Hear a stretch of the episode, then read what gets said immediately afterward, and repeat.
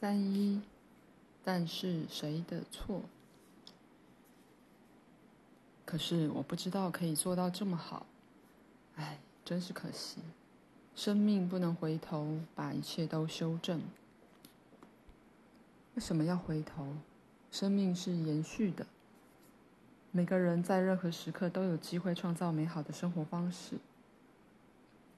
生命当然是延续的，可是像活到老了，还能带来什么好处？现在老人都期待孩子帮助他们，可是孩子自己都失业了。况且要怎么抚养已经长大成人的孩子？还是能给长大成人的孩子神圣的抚养？但要怎么做？你知道吗？如果老人向自己的孩子道歉，会是件好事。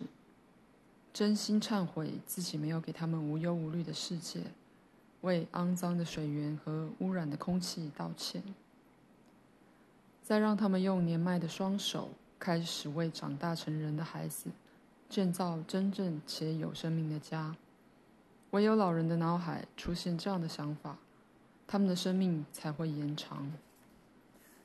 当老人用手触摸自己的家乡时，相信我，弗拉德米尔，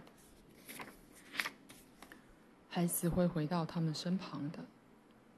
或许有老人来不及把家种完，但孩子可以把他们葬在他们的家乡，帮助他们重生。葬在他们的家乡，你说的家乡是指祖传的土地。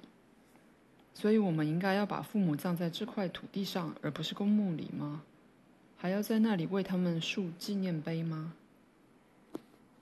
当然是在这块土地上，在他们亲手种出来的森林里。但他们不需要人造的纪念碑，因为周围的一切都会成为对他们的纪念。你身边的一切，每天都会让你在想到他们时感到开心，而不是难过。你的家族将会永垂不朽，毕竟只有美好的回忆才能将灵魂带回地球。等一下，那公墓呢？难道完全不需要公墓吗？弗拉米尔，现在的公墓已经像是垃圾坑，大家把自己不要的东西丢到那儿。前不久还会有人把遗体葬在家族的墓穴、礼拜堂和教堂。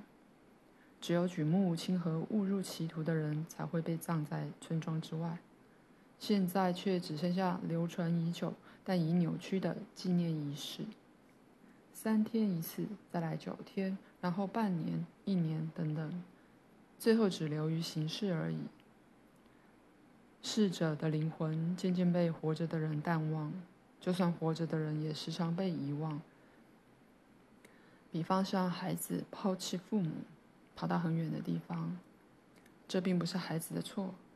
他们会跑走，是因为直觉感受到父母的谎言，感受到自己的志向没有希望。他们因为绝望而跑开，自己却也掉入同样的死胡同。宇宙中一切的安排，会先让地球上因美好回忆而被呼唤的灵魂，以物质的肉体再度诞生，不是那些仪式。而是真诚的感受。当逝者因为自己的生活方式留下愉快的回忆时，他们就会出现在地球上还活着的人的心中。当纪念他们不是用仪式，而是用真实且摸得到的方式时，和宇宙中其他众多的人类存在层面相比，人类的物质层面同等重要。我们应该要珍惜。与他的关系，在父母亲手栽种出的这片森林里，小草、花朵、树木和灌木丛会从他们被埋入土里的身体中冒出。你会看到这些植物，并且从中得到快乐。你每天都会接触到父母亲手打造的家园一角。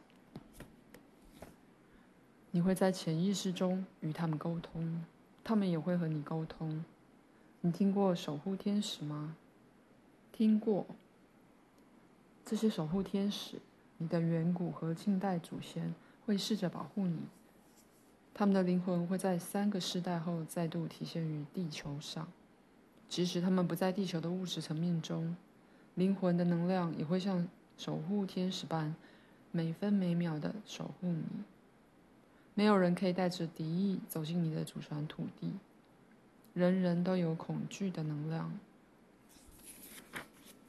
而这种能量会在侵略者的心中被激起，使他因为压力而承受多种疾病，最后被这些疾病毁灭。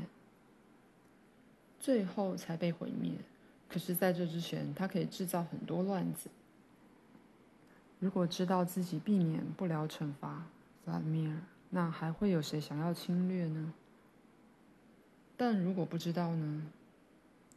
现在每个人都能凭直觉知道。好吧，姑且相信你说的侵略者。但如果是朋友呢？像是我想邀请朋友做客。可是他们来的时候，周围的一切却把他们吓跑。你的朋友只要思想纯净，周围的一切都会像你一样开心。这里可以举狗的例子。